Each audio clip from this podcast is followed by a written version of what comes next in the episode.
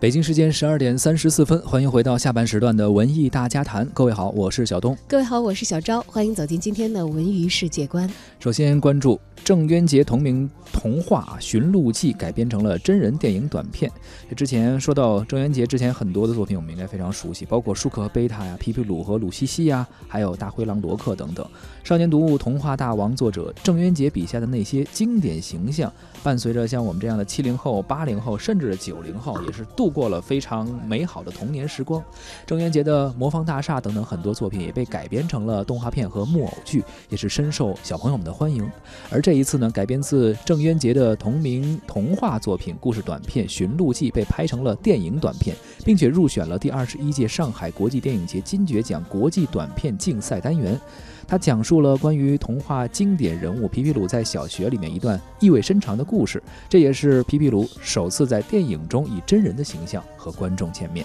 寻兔记从小学校的一堂课里开始，皮皮鲁面对老师的刁难的提问，聪明勇敢地把自己认为正确的答案说了出来。因为和老师需要的答案不一样，坚持己见的皮皮鲁被视为顶撞老师，并为此受到了同学们的指责。站出来指责他的同学因为听话而被奖励变成了一只兔子。这件事不但没有成为全校的怪谈，反而老师和变成兔子的同学得到了学校的嘉奖。于是全校形成了一股努力听话变成兔子的风气。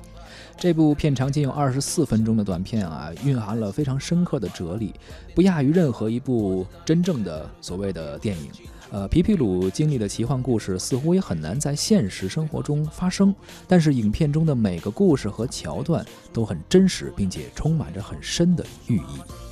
性格，因为在